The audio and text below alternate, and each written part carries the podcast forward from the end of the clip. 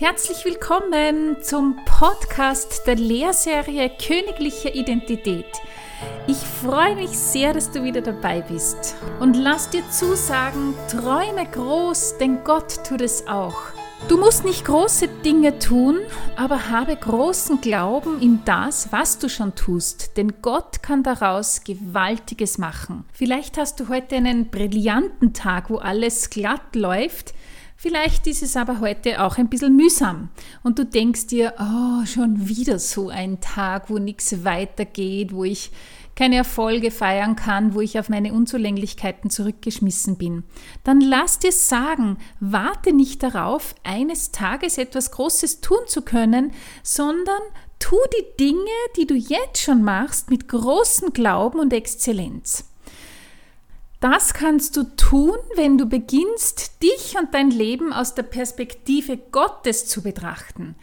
Denn Gott schaut nie mit dem Blick auf dich, mit dem du dich vielleicht selber manches Mal anschaust, mit dem Blick der Unzulänglichkeit, Kleinheit, mangelbehaftet und unzureichend, sondern Gott sieht in dir immer sein geliebtes Kind, das er zu großen berufen hat. Er, der dich seit Ewigkeit erdacht und erschaffen hat, ist auch der Herr über deine Zeit. Und selbst wenn du noch ein kleines Kind bist, das nichts anderes kann, als in die Windeln zu pfeffern, sieht er gleichzeitig schon die Größe, Würde und Schönheit der Person, die vielleicht Jahre oder Jahrzehnte später Menschenleben rettet, Unternehmen gründet, Kinder gebiert, Erfindungen für ein menschenwürdigeres Leben macht oder dem Nächsten, der im Sterben liegt, zur Seite steht. Er sieht dich an den Höhepunkten deines Lebens genauso wie auf deinem Sterbebett. Und er sagt, mit ewiger Liebe habe ich dich geliebt. Das ist in Jeremia 31,3. Mit ewiger Liebe habe ich dich geliebt. Lass dir dieses Wort hier und jetzt zusagen. Und weil er das tatsächlich tut, hat er das größte Opfer gegeben, seinen einzigen Sohn, um dich zu erlösen von all deinen Sünden. Manchmal leben wir jedoch mit unserem kleinen Denken und sehen mehr das, was wieder mal nicht so gut geht. Und deshalb möchte ich dir heute von drei Menschen erzählen, die den Lauf der Geschichte für viele, viele Menschen verändert haben. Zunächst einmal der große König David. Ja, groß hat er nicht begonnen. Er war von seinem Vater beauftragt worden, die Schafe zu hüten. Und das hat er jahrelang gemacht. Wahrscheinlich war die Arbeit nicht immer aufregend, nicht immer bedeutsam, auch wenn er Löwen und Bären erschlagen hat. Doch David dachte sich nie, ach, so eine blöde Arbeit, äh, ich bin so unbedeutend, was äh, soll schon aus mir werden, keiner sieht, was alles in mir steckt, diese Arbeit entspricht nicht meinen Stärken. David hatte nie so gedacht. Hätte er so gedacht, wäre er nie in seine Bestimmung gekommen. Und wenn du dich ein bisschen auskennst bei der Bibel, dann weißt du, dass er einem riesigen Kämpfer des Philisterheeres gegenüberstand, und zwar dem Riesen Goliath. Diese Geschichte kennt jedes Kind eigentlich. Äh, der Kampf Davids gegen Goliath. Und wahrscheinlich weißt du auch, wie sie ausgegangen ist. Er hat einfach mit seiner Steinschleuder, die er vom Schafehütten her gut kannte und immer wieder einsetzte, er hat sie genommen und hat einen einzigen Stein dem Goliath mitten auf die Stirn geschossen und er fiel tot um. Und die Philister waren so erschrocken darüber, dass sie Reißaus nahmen und das Volk Israel besiegte die Philister gewaltig. König Saul war darüber so erfreut, dass ähm, seine Tochter dem David als zur Frau gab und Jahre später wurde David dann zum König des Volkes Israel gesalbt. David war so davon überzeugt, dass Gott ihn gerufen hatte, weil er mit großer Überzeugung zum Goliath sagte, Dein Knecht hat den Löwen und den Bären erschlagen, und diesem unbeschnittenen Philister soll es genauso ergehen wie ihnen, weil er die Schlachtreihen des lebendigen Gottes verhöhnt hat. Und David sagte weiter, Der Herr, der mich aus der Gewalt des Löwen und des Bären gerettet hat, wird mich auch aus der Gewalt dieses Philisters retten. Das kannst du im 1. Samuel Kapitel 17 nachlesen. Und wir sehen in dieser Aussage, wie David über sich selber dachte. Er wusste, dass er beauftragt war, Großes zu tun. Aber diese Denkweise zeigte sich nicht erst dann, als er Goliath gegenüberstand, sondern schon vorher, als er ungesehen, unbejubelt, vielleicht auch Tag ein, Tag aus dasselbe tuend, seine Schafe hütete. Aber genau da wurde die entscheidende Weiche gestellt für die spätere Zukunft Davids. Ja, und David kannte wahrscheinlich den Spruch aus Sprüche 1821 Tod und Leben stehen in der Macht der Zunge. Wer sie liebt, genießt ihre Frucht. Ein weiteres Beispiel ist Mordecai Ham. Wahrscheinlich hast du von diesem Namen noch nie etwas gehört. Wäre er aber nicht gewesen, wäre die Welt um einen der begnadetsten und wahrscheinlich einflussreichsten Evangelisten des 20. Jahrhunderts ärmer gewesen. Mordecai war ein erfolgreicher Prediger in den amerikanischen Südstaaten. Er prangerte Alkohol, Glücksspiel, sexuelle Freizügigkeit und Prostitution heftig an und ging dabei nicht zimperlich vor. Er verscherzte sich nicht nur mit der guten Gesellschaft, sondern auch mit den Pastoren und Priestern seiner Zeit. Im Herbst 1934 war er in der größten Stadt North Carolinas und predigte dort Feuer und Schwefel auf die Leute herab. Die jungen Menschen dieser Stadt waren äußerst aufgebracht und wollten gegen ihn und sein Auftreten demonstrieren. Ein junger Mann ging schließlich widerwillig mit seinem besten Freund zu dem Treffen und hörte ihm zu. Und obwohl es ihm überhaupt nicht recht war, zog ihn der Prediger und seine Worte in den Bann. Und er ging den nächsten Tag wieder hin, widerwillig, denn er fühlte sich als Zielscheibe des Predigers. Und er ging wieder hin. Da er aber die stechenden Augen des Predigers nicht mehr ertragen konnte, meldete er sich sogar als Sänger zum Chor, obwohl er keinen einzigen geraden Ton singen konnte. Er musste einfach dabei sein. Als Mordecai am Ende dazu aufrief, von seinen Sünden abzulassen und Jesus sein Leben zu übergeben, war er der Einzige, der es neben seinem besten Freund tat. Mordecai konnte nicht einmal im Traum damit rechnen, dass er den größten und wahrscheinlich einflussreichsten Evangelisten des 20. Jahrhunderts zu Jesus geführt hatte, Billy Graham. Billy Graham predigte zu mehr als zwei Milliarden Menschen und führte mehr als zwei Millionen Menschen zu Jesus. Die Versuchung wäre sehr groß gewesen für Mordecai zu denken, was? Nur zwei Burschen kommen nach meiner feurigen Rede vor, um Jesus ihr Leben zu übergeben? Hätte er so gedacht, hätte es nie einen großen Billy Graham gegeben, der so viele Menschen zu Jesus geführt hat. Was war das Erfolgsrezept von Mordecai? Mordecai wusste, dass er einen Auftrag von Gott hatte und dass er die Dinge, die ihm anvertraut waren, mit Exzellenz machen musste. Es war ihm egal, ob er den Applaus der Menschen bekam oder nicht, aber er wusste, dass es wichtig ist, das zu tun, was er beauftragt war zu tun. Und wahrscheinlich hat er oft auch das Zitat aus Sprüche 1821 gesagt, Tod und Leben stehen im Macht der Zunge, wer sie liebt, genießt ihre Frucht. Das dritte Beispiel, das wir uns anschauen wollen, ist die große Mutter Teresa, die 1910 in Albanien in einer wohlhabenden katholischen Familie geboren wurde, in Kloster eintrat, nach Indien reiste und dort zunächst die Töchter wohlhabender Inder unterrichtete. Aber sie spürte einen anderen Ruf, nämlich den Ruf zu den Ärmsten und Ausgestoßenen Indiens. So bat sie um Erlaubnis, diesen Menschen helfen zu können und wie alle wissen, ging sie in die Gassen Kalkuttas, um dort die Sterbenden im wahrsten Sinne des Wortes aus den Rinnsalen und dem Gestank und dem Dreck der Stadt herauszuholen und ihnen ein menschenwürdiges Sterben zu ermöglichen.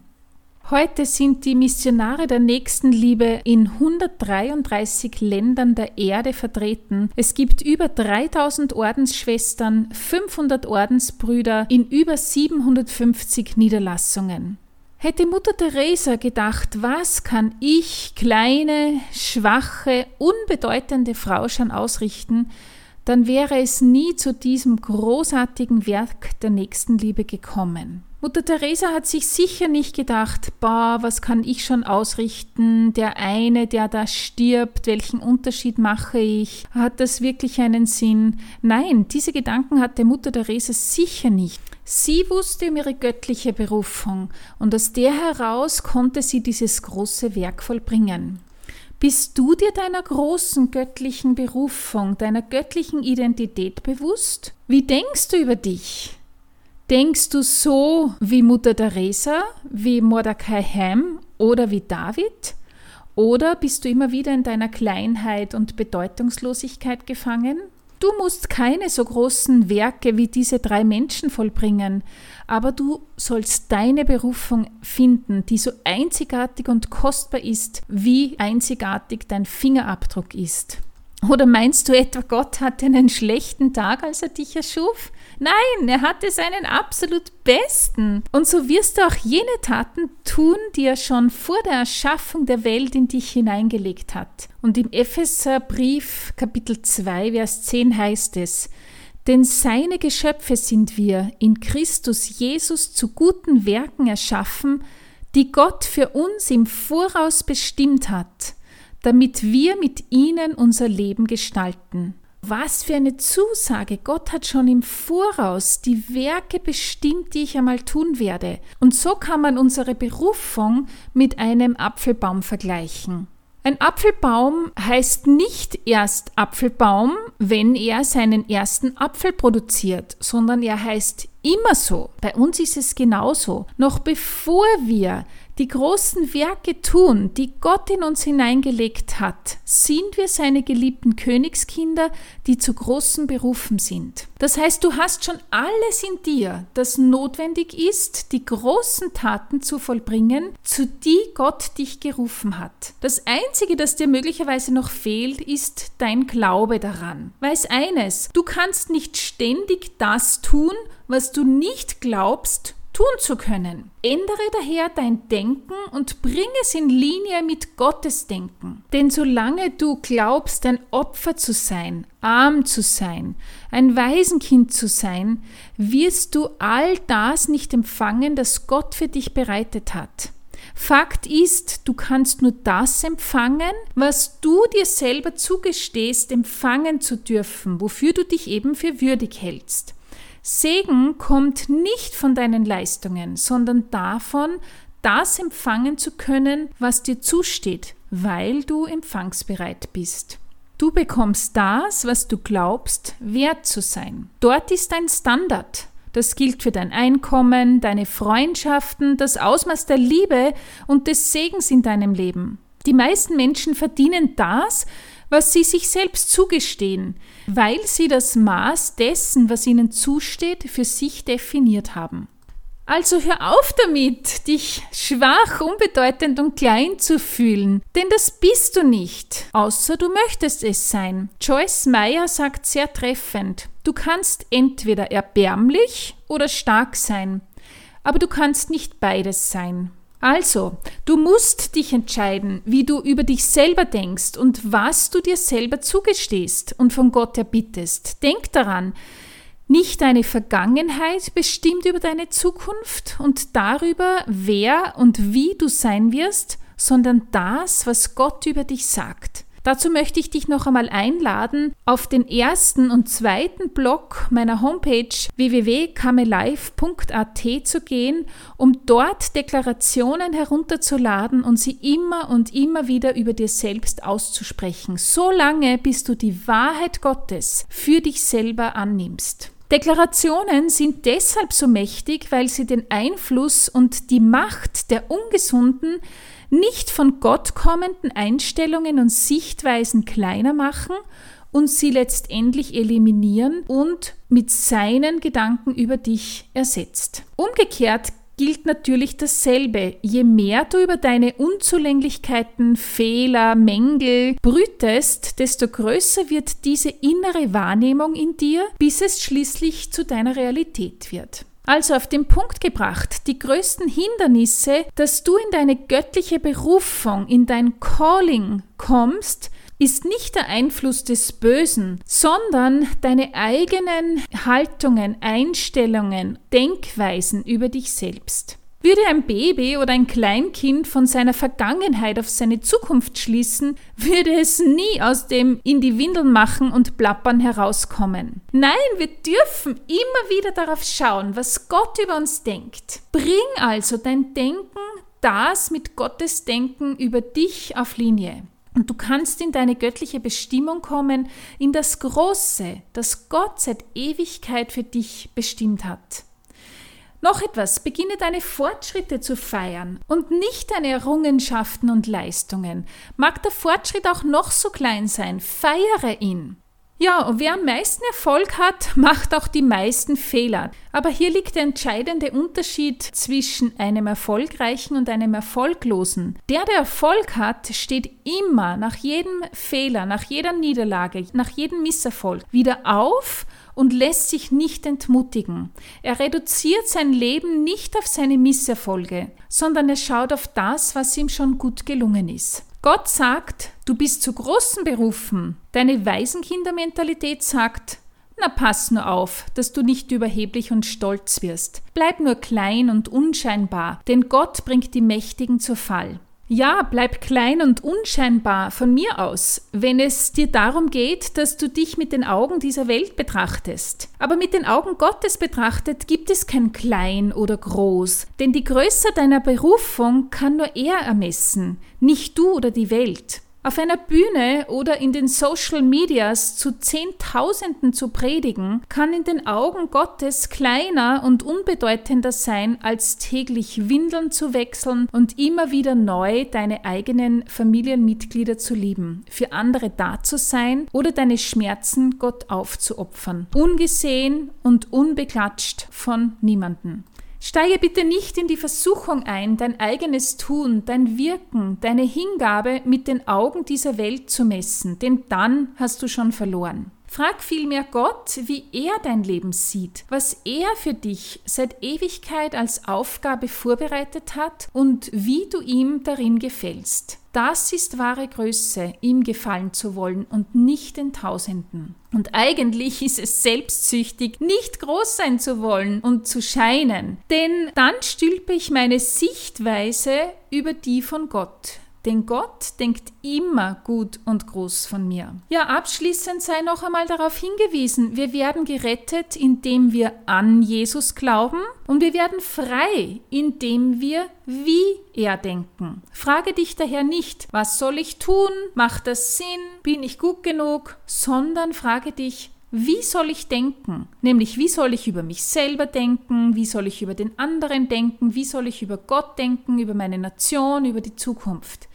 Beginne noch jetzt damit, einen Weg durch deinen Dschungel der Selbstablehnung, deiner Kleinheit, Bedeutungslosigkeit und Misserfolgsorientierung zu schlagen. Je öfter du Gottes Worte über dir aussprichst, desto breiter wird dieser Pfad, diese Denkweise. Denkst du immer und immer wieder Gottes Worte und Gedanken über dich, wird schließlich dieser Pfad zu einer breiten Straße, ja zu einer Autobahn und es kommt dir ganz selbstverständlich, dass du Gottes Gedanken über dich selber denkst. Natürlich kostet das Energie, aber je mehr du und je öfter du Gottes Gedanken und Worte über dir aussprichst, desto weniger fällst du in deine alten Denk- und Sprechmuster zurück. Also, Erneuerung und Transformation kommt nicht davon, dein Herz Gott zu übergeben, sondern deine Einstellungen und Sichtweisen. So möchte ich jetzt noch über dir beten.